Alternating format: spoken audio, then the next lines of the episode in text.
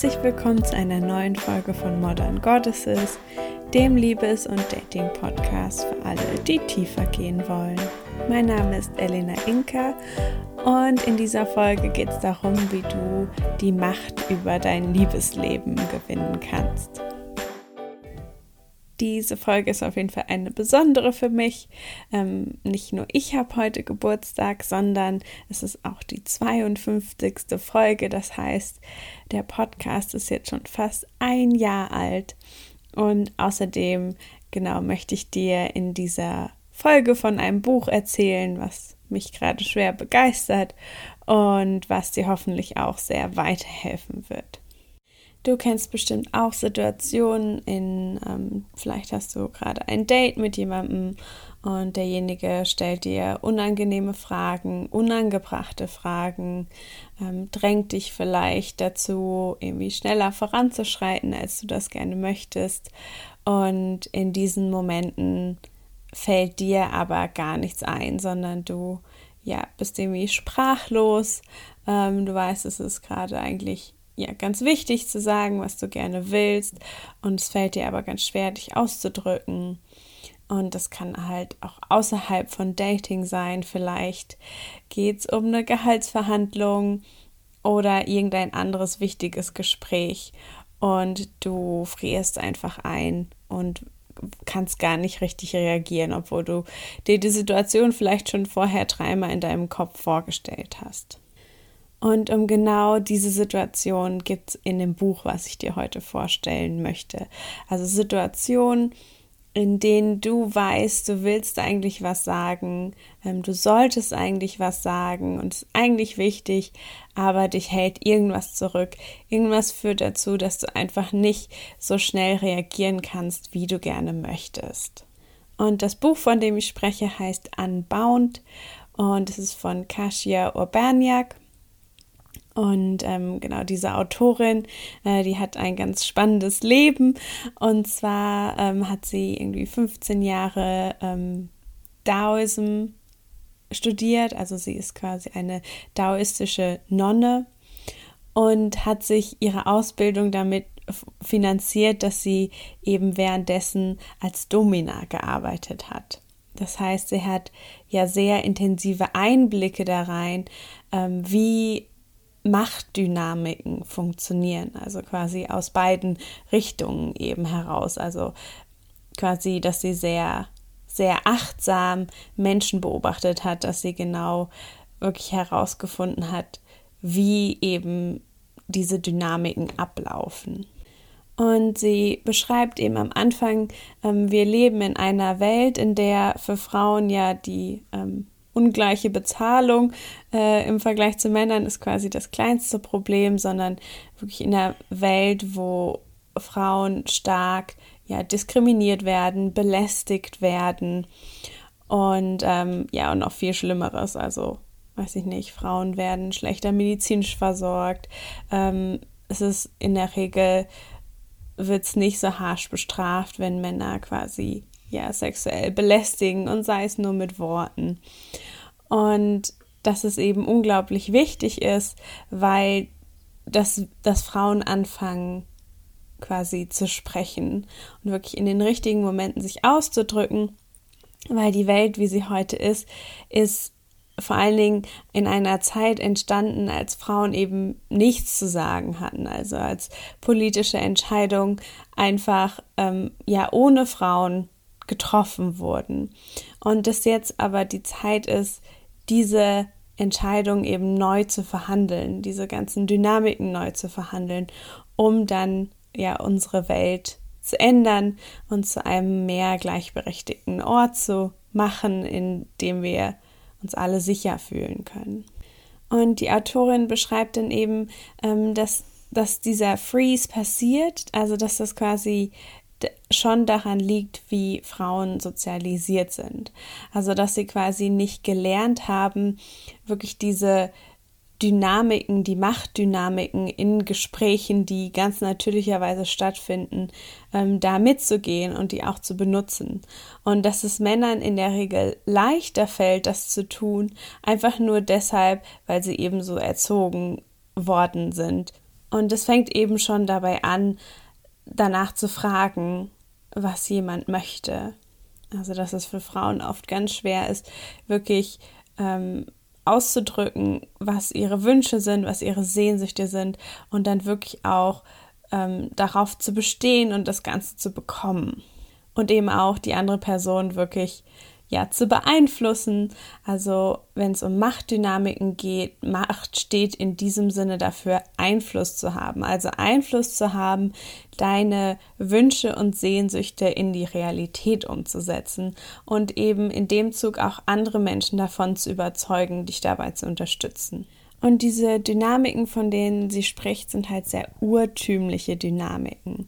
Also es geht im Grunde darum, um unseren, also sie nennt das Animal Body, also quasi unseren Tierkörper, also der Mensch als Tier, der genau wie Hunde einfach sehr stark auf Körpersprache und auf Aufmerksamkeit reagiert. Und sie beschreibt eben das in einer ja klaren Dynamik in einer klaren Gesprächssituation gibt es quasi zwei Rollen. Und die erste Rolle ist die Rolle, deren Aufmerksamkeit auf sich selbst gerichtet ist. Und sie beschreibt diese Rolle eben als submissive, also quasi als ähm, unterwerfend. Und im Deutschen klingt das sehr negativ, aber was wirklich wichtig ist hier, ist eben, dass die Aufmerksamkeit nach innen geht und dass das auch die Rolle ist, die er annimmt. Und die andere Rolle ist eben die dominante Rolle und deren Aufmerksamkeit geht nach außen auf die andere Person und ist überhaupt nicht auf sich selbst gerichtet. Und diese Rolle Genau, also dominant ist quasi ähm, schon überlegen, also in dem Sinne, dass sie quasi das Ganze lenkt.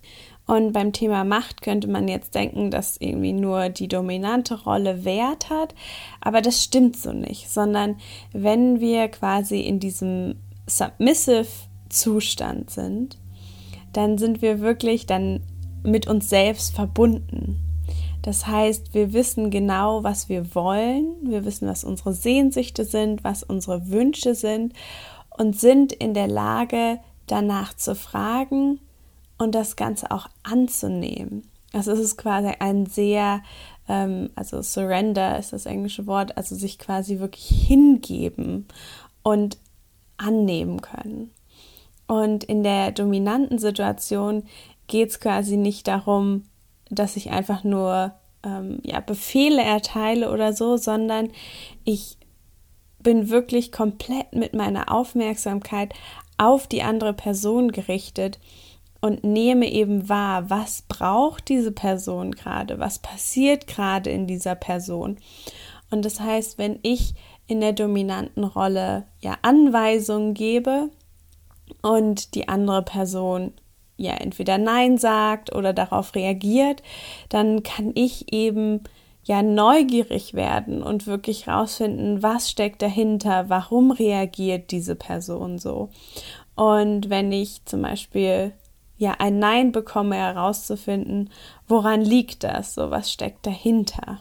Und das Wichtige ist eben wirklich so dieses Thema Aufmerksamkeit, dass wenn du eine Situation steuer steuern möchtest, wenn du quasi Macht haben möchtest, Einfluss haben möchtest, dann ist es ganz wichtig, dass du in der Lage bist, die Aufmerksamkeit von dir selbst wegzunehmen und auf die andere Person zu steuern.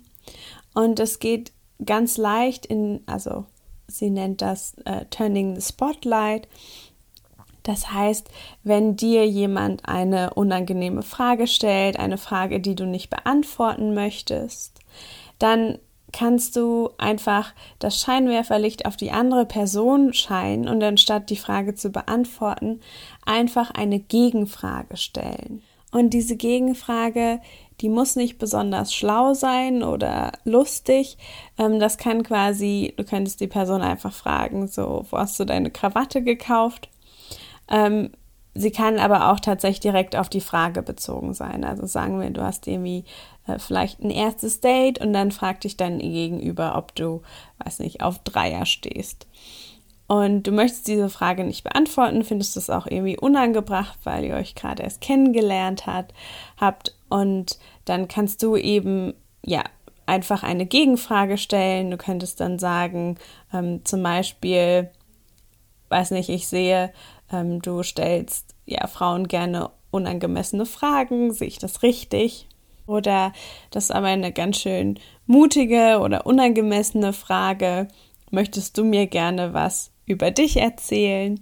Und je nach Situation kannst du natürlich auch steuern, wie aggressiv die Frage ist.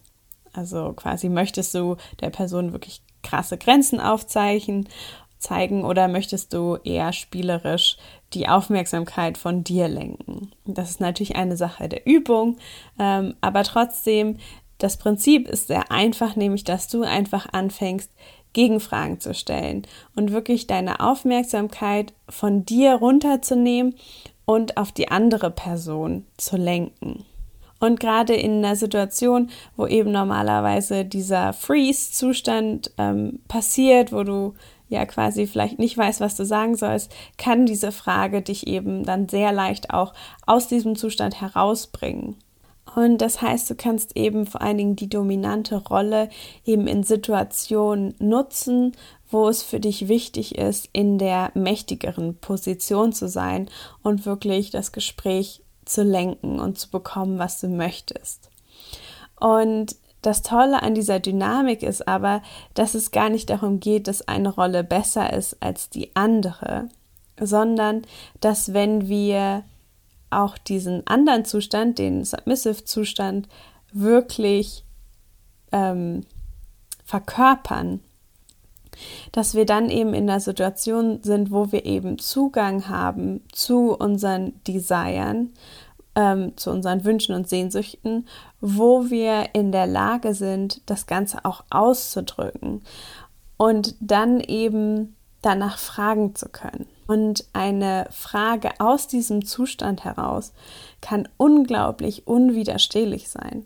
Also wenn du in der Lage bist, ähm, deinem Date, deinem Partner, wem auch immer, wirklich eine Frage zu stellen, die eben ja aus deinem Tiefsten herauskommt, die ähm, sagt, ähm, was du dir wünschst für vielleicht für das Date, ähm, wie unglaublich gut es sich für dich anfühlen würde, ähm, wenn du vielleicht abgeholt wirst, wenn ihr an, weiß nicht, deinen Lieblingsort fahrt und wenn du dann beschreibst, ja, wie sehr dich das erfüllen würde, ähm, dann ist es sehr wahrscheinlich, dass du tatsächlich auch bekommst, wonach du fragst.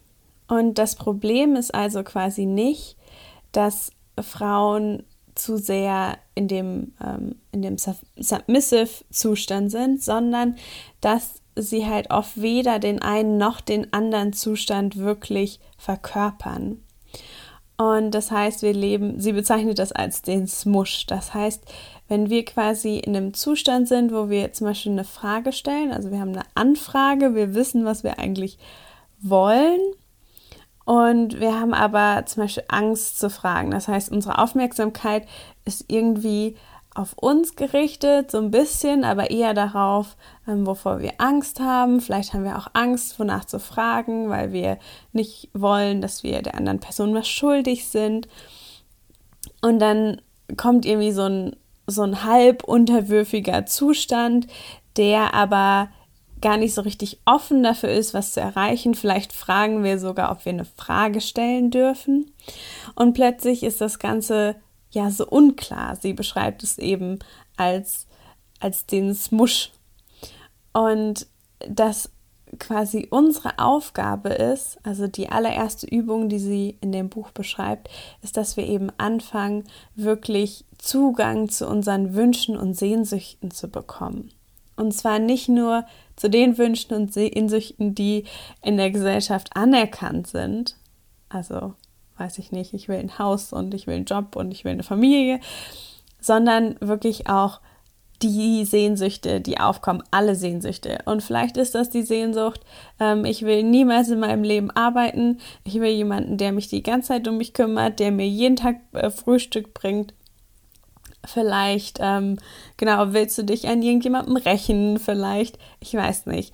Also wirklich, dass du anfängst rauszufinden, jeden Tag, was du willst, um dann in den alltäglichen Situationen auch wirklich Zugang dazu zu haben, was eigentlich deine Wünsche und Sehnsüchte gerade in dem Moment sind, weil oft wissen wir gar nicht, was wir gerade eigentlich wollen. Also ich kenne das sehr gut von mir, ähm, dass ich oft Situationen erlebe, in denen es mir ziemlich egal ist, was wir machen, was wir essen, wie auch immer. Und dann oder vielleicht, dass, dass es mir relativ egal ist, weil ich eben Angst habe, nach dem zu fragen, was ich wirklich will. Und natürlich muss es dir nicht so gehen, aber die Chancen sind groß, ähm, dass du das auf jeden Fall gelegentlich mindestens erlebst. Und die zweite Übung in dem Buch ist herauszufinden, in welchen Situationen du normalerweise nichts sagst oder nichts gesagt hast, aber eigentlich gerne was gesagt hättest. Also sie sagt das eben. Eine Liste erstellen mit ungesagten Dingen. In welchen Situationen in deinem Leben hast du quasi nichts gesagt?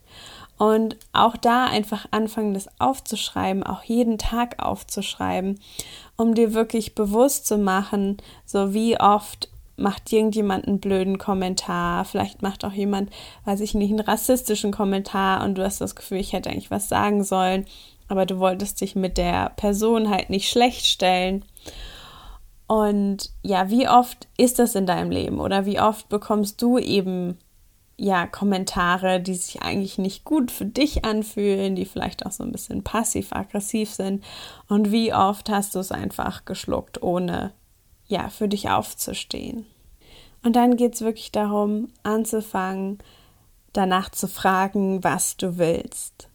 Und bevor du jemandem etwas Größeres fragst, kannst du das üben. Du kannst das üben, das aus dem ähm, Submissive-Zustand zu sagen, also quasi von dem, von dir aus, ähm, was du willst, was du willst. Und du kannst es eben auch in dem dominanten Zustand fragen, also dominant fängt in der Regel, äh, also benutzt du Sprache, die auf den anderen bezogen ist und äh, der Submissive-Zustand benutzt eben Ich-Sprache.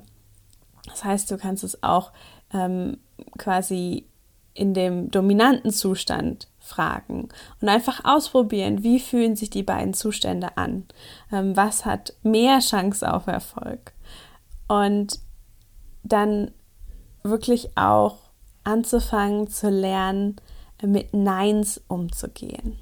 Und das fand ich super interessanten ähm, Teil. Also quasi, niemand hört gerne Neins.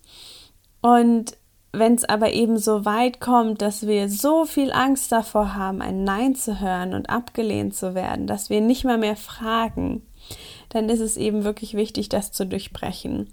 Und sie schlägt dafür eine Partnerübung vor, indem wir quasi die andere Person 20 Mal nach unseren Wünschen und Sehnsüchten fragen, ähm, auf verschiedene Arten und Weisen, ähm, vielleicht sogar am Ende betteln und die andere Person immer Nein sagt und wirklich darauf beharrt, um wirklich so ein bisschen abgehärtet zu werden und auch zu lernen, ja, weiter zu fragen.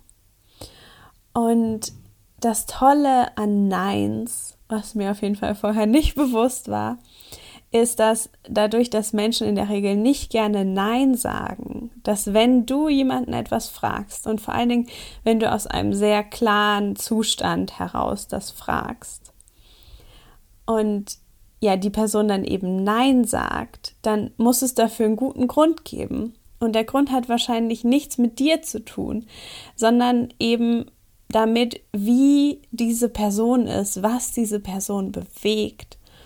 Und dass ein Nein quasi eine Einladung ist, auch die Beziehung zwischen dir und der Person, die du gefragt hast, ähm, auf ein tieferes Level zu heben und mehr Intimität zu kreieren. Weil wenn du quasi etwas fragst und die Aufmerksamkeit auf der anderen Person lässt und ein Nein bekommst, dann kannst du weiter fragen und herausfinden, warum hat die Person Nein gesagt, was bewegt diese Person.